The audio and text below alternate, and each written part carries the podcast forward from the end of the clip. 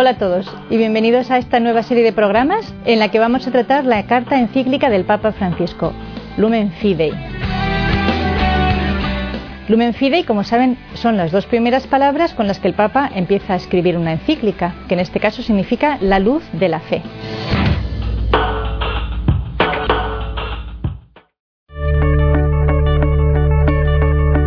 Hola y bienvenidos de nuevo a estos programas en los que estamos leyendo la encíclica Lumen Fidei.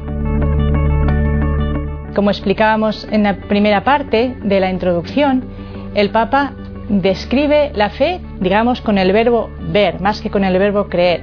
Está hablando de la luz como la cualidad de la fe. La luz es también la cualidad que nos permite ver y que por lo tanto nos permite conocer y esto nos permite entender. Y cuando entendemos, somos capaces de desear aquello que entendemos, de desear ir hacia ello, y esto nos pone en movimiento. Sin embargo, cuando experimentamos la oscuridad, la tiniebla, el no entender, el no comprender, automáticamente nos frenamos, nos paramos, sentimos angustia, sentimos inseguridad y esto nos paraliza. El Papa, de una manera realista, entiende que mucha gente pondrá o pone objeciones a que la fe sea luz. Como decíamos, si la fe se entiende como creer, da la impresión de que es un salto en el vacío, dice el Papa. Es como admitir una cosa porque me lo han dicho. Sería un poco, bueno, pues la fe de la abuela, la fe de nuestros antepasados, la fe de los mayores, como un, bien, un conjunto de, historias más o menos que, que, iluminan, que confortan, que consuelan, que, pues bueno, dan serenidad y entonces esto yo lo adopto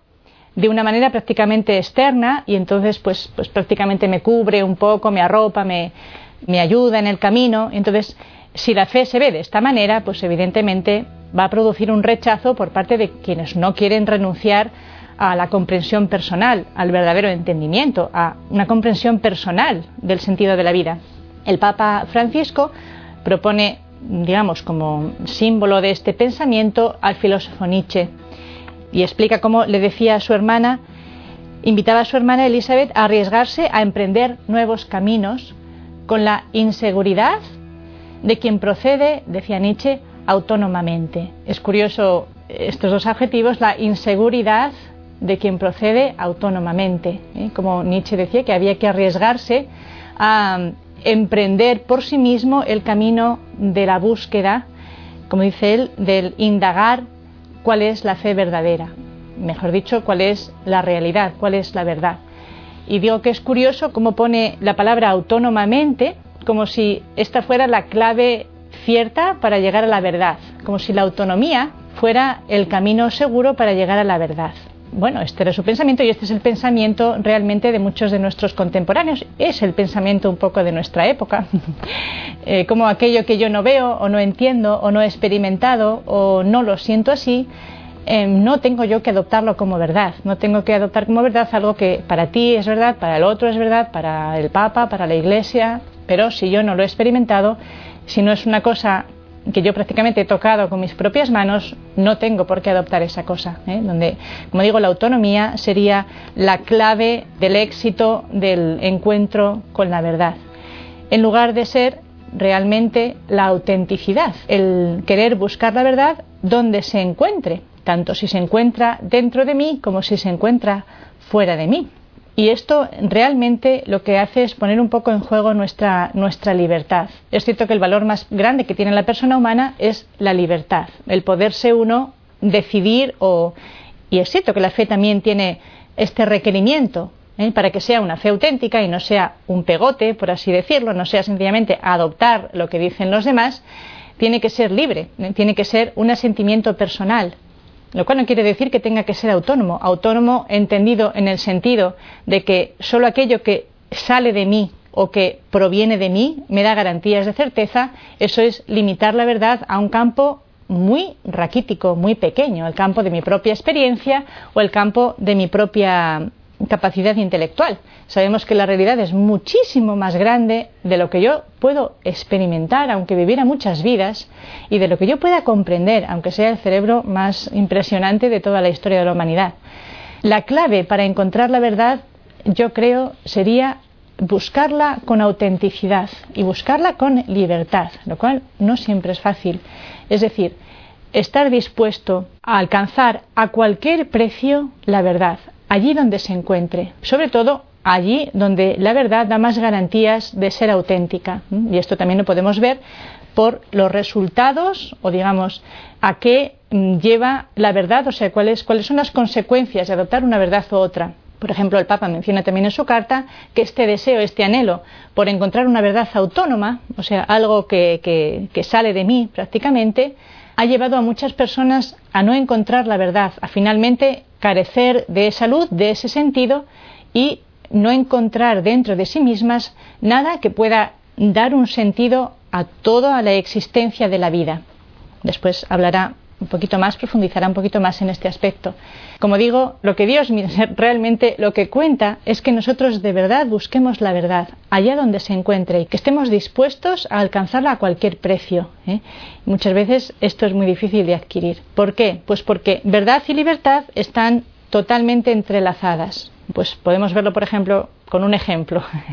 si yo le doy a un niño pequeño de dos años, le ofrezco una moneda de un euro, por ejemplo, o un billete de 10 euros, el niño seguramente tenderá a elegir la moneda. ¿Por qué elige la moneda?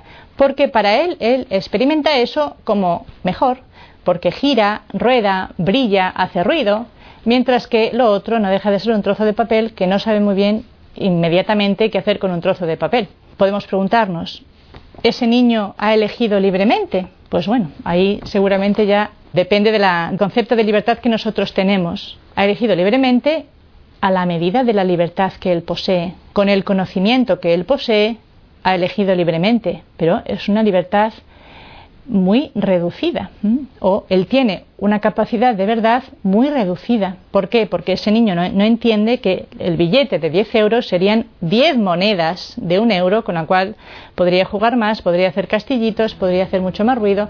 Es decir, nuestra libertad en el fondo, lo cual incide en nuestra autonomía, nuestra capacidad de decidir realmente por nosotros mismos, está tan estrechamente vinculado a la verdad, al conocimiento, que tenemos que ser muy honestos en, nuestra, en nuestro deseo, en nuestra autenticidad por alcanzar la verdad, porque la medida de mi verdad no es suficiente para darme la libertad. Yo tengo que estar siempre creciendo y encontrando siempre una verdad más ajustada a la realidad, porque yo, el niño puede experimentar una sensación de libertad al coger y jugar con la monedita, pero quien lo vea desde fuera con un conocimiento más profundo dirá, qué pena que ha elegido lo que en realidad tiene menos valor.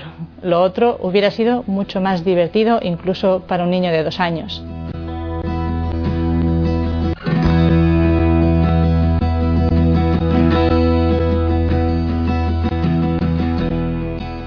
Por eso quiero decir que la medida de la verdad no está en la autonomía, en el sentido en el que se entiende hoy, mi verdad para mí, lo que yo veo, lo que yo decido, lo que yo prefiero, lo que a mí me gusta. Esto es como el niño de dos años que elige la moneda. Bien, seguramente eliges algo bueno o entretenido o, valioso en cierto modo, pero te estás perdiendo una medida mucho más grande de verdad. ¿eh? Y por el bien de tu propia autonomía en un sentido auténtico, de una propia libertad personal y un desarrollo total de tu persona, un derecho a elegir más plenamente vivido, debes esforzarte por conocer la verdad sin miedo, aunque esto quiera decir renunciar de momento a jugar con la monedita. Si entendemos, sin embargo, la fe como un añadido, como una cosa que yo adopto simplemente para mi consuelo y para, en fin, pues para rellenar los huecos de la existencia que no comprendo, ahí es donde se entiende que la fe se haya asociado con la oscuridad, incluso con la cobardía, ¿eh? como un poco achacaba Nietzsche a, los cristianos, con el espíritu encogido, el hombre débil, el hombre que en lugar de ir a indagar, adentrarse en la aventura de la vida y de la existencia humana, se queda metido en una cuevecita por miedo a la realidad. Y bueno, la verdad es que siendo también un poco honestos, podemos entender que tal vez Nietzsche estaba reaccionando contra lo que hoy podríamos llamar una fe aburguesada o, en términos más actuales, una fe tibia, una fe fría, una fe muerta. Como el Papa decía a los jóvenes en, Río de Janeiro, ¿tenéis una fe viva o estáis atontados? ¿Qué quiere decir esto? Volviendo un poco al ejemplo, al símil de la, mano, si es la fe la que me mueve, la fe me mueve. ¿eh? Si yo estoy parado, es que ya no me mueve la fe. ¿eh? Es decir, una fe que a mí no me intranquiliza en un cierto sentido, que no me cuestiona, que no me hace avanzar, que no me hace salir siempre de mi comodidad, de mis limitaciones, de mis categorías, de mis razones humanas, es una fe inactiva. ¿eh? Por lo tanto, seguramente, aunque sea yo cristiano y esté bautizado y practique y todo lo que quiera, en realidad no me está moviendo la fe. De hecho, no me está moviendo nada. Seguramente me estoy dejando llevar o por miedos o por eh, comodidades o por egoísmos, pero ciertamente no por la fe. ¿eh? La fe es algo que siempre nos saca de nosotros mismos y nos pone en movimiento. En este sentido, sí que es cierto que una fe que en realidad lo que hace es situarme y conformarme con el bien mío propio, con mi propio contentamiento, con mi propia seguridad, no sería lo que está guiando mi existencia. ¿eh? La fe ahí sería una fe muerta. Y en ese sentido, pues sí que podemos un poco criticarnos como Nietzsche. ¿eh? Somos cristianos acomodados, cegados, conformados, ¿eh? porque ahí sí que tendría razón, pero por desgracia esa no es la fe. El Papa, ¿qué dice a todo esto? Pues que ciertamente, digamos, el peligro es grande, como lo es el juicio de aquellos que miran a los cristianos y ven que les falta tal vez la valentía, el arrojo, el testimonio de la fe que tenían, por ejemplo, los primeros cristianos, que estaban dispuestos y eran capaces de dejar su patria, su casa, su trabajo, sus posesiones, su, vida, incluso por el bien de la fe. Hoy, por desgracia, pues seguramente no todos serían capaces de esto. ¿Qué dice el Papa? Pues que es necesario redescubrir la fe como luz, no, como decíamos antes, como un eh, pegote prácticamente que nos hace llevar una vida más tranquila, sino como una luz que ilumina, como dice el Papa, toda nuestra existencia y que es un motor, es un viento que despliega nuestras velas y nos hace, nos permite adentrarnos en el mar de la vida y no pararnos nunca. ¿Dónde, de dónde llega este descubrimiento de la fe? Y dice el Papa que es eh, a través de un encuentro con Dios vivo. ¿eh? No viene tanto de leer o conocer de memoria el catecismo o de conocer bien o mal las verdades de nuestra fe, sino de un encuentro personal con Dios, que es, a fin de cuentas, un encuentro personal con el amor infinito de Dios decíamos al principio, un poquito la estructura de nuestra, de nuestra personalidad está fundada sobre el trípode de nuestro entendimiento, nuestra voluntad y nuestra memoria. Y el entendimiento, nuestra mente, ¿eh? es la que presenta a nuestro corazón, podemos decir los ojos de nuestro corazón, aquellas cosas que al corazón le hacen desear aquello o temer aquello. Y entonces, ¿qué? Esto es lo que pone en movimiento nuestra actividad, nuestra acción, el ponernos en camino, el desear conseguir aquella cosa. Cuando se acaba la luz, se acaba, ya no se ve ningún bien, no hay ningún eh, objeto de deseo claro delante de nuestros ojos, nos paramos, perdemos sentido y experimentamos angustia y todos estos sentimientos que nos paralizan. Evidentemente, si nos preguntamos en una sola palabra que es aquello hacia lo que nuestro corazón se inclina automáticamente, espontáneamente, podríamos seguramente todos coincidir en que nuestro corazón se inclina automáticamente, sin previo juicio, hacia lo bueno, hacia lo bueno, lo que juzga como bueno. ¿eh? Si esto es bueno para mí, pimba, el corazón me... Incluso cuando se ve una persona buena o una cosa buena, el corazón se pega a lo bueno. Cuando lo que se presenta en nuestro entendimiento, a los ojos de nuestro corazón, es Dios, el Dios vivo, ¿eh? una experiencia de Dios vivo y presente dentro de mí, el corazón no solo descubre algo bueno, sino que descubre la bondad misma, la fuente, el origen del que dimana y brota toda la bondad de la que el hombre tiene experiencia, toda la bondad y todo tipo de bondad. ¿eh? Cuando eh, la bondad mayor para el corazón de, una persona, sin duda la podemos descubrir, definir, perdón, mejor dicho, con cuatro letras. Amor. El amor es aquello que más hambrea nuestro corazón, ¿verdad? Es aquello que nos garantiza más la felicidad. si el hombre no ha perdido la esperanza de encontrar el amor, porque si ha perdido la esperanza de encontrar el amor, buscará otros sucedáneos, buscará la alegría, buscará la diversión, pero bueno, siendo honrados, el amor es a lo que el corazón realmente aspira desde que nace hasta que muere. En la experiencia de Dios encuentra, como digo, el amor con mayúsculas, o sea, es un amor que es eterno, existe antes de que existiera yo y es infinito. Cubre no solo toda mi vida, sino también la vida más allá de mi muerte, más allá de la disolución de mi cuerpo, más allá de la experiencia que yo tengo de la realidad. Y esto, dice el Papa, esto es fundamental, porque depende de la luz, ¿eh? del conocimiento que yo pongo delante de los ojos de mi corazón, de esto depende el que yo avance o yo me pare o yo retroceda. Claro, si yo pongo una luz auténtica delante de mi corazón, una luz que además es infinita, es eterna, y esta luz es la bondad pura, porque Dios, el amor de Dios, lo que nosotros llamamos el amor de Dios, la misericordia de Dios, podríamos definirlo en términos ciertamente filosóficos, más fríos, pero es verdad, es, la bondad pura, es toda la pureza del amor, pero además en dimensiones divinas, en dimensiones eternas. El corazón, sin poderlo evitar, se pega hacia ello, ¿eh? pero tiene la ventaja de que esta es una fuente de bondad que no termina nunca. ¿eh?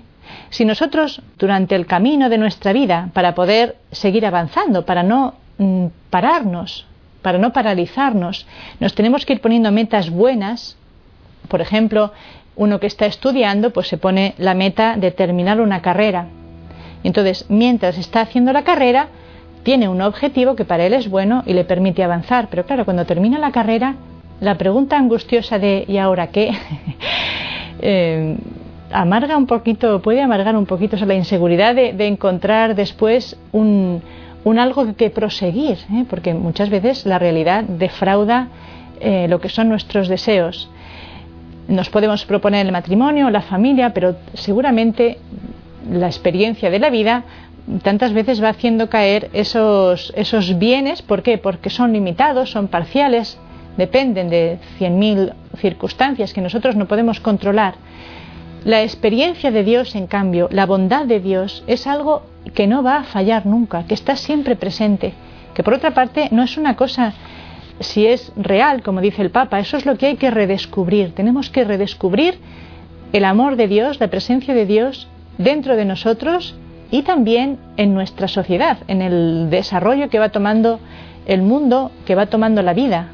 ¿eh? Que no quiere decir que Dios sea el culpable de todos los acontecimientos de la vida, quiere decir que Dios da un sentido incluso a las tragedias, los desastres, a, las elecciones libres y malas del hombre, es decir, que nada escapa al sentido, al amor de Dios y a la bondad de Dios. Por tanto, el Papa concluye la introducción diciendo precisamente que en la fe, donde Dios, virtud sobrenatural infusa por Él, ¿eh? es un regalo que Dios nos hace la fe, reconocemos que se nos ha dado un gran amor, que se nos ha dirigido una palabra buena, y que si acogemos esta palabra que es Jesucristo, el Espíritu Santo nos transforma, ilumina nuestro camino hacia el futuro y da alas a nuestra esperanza para recorrerlo con alegría.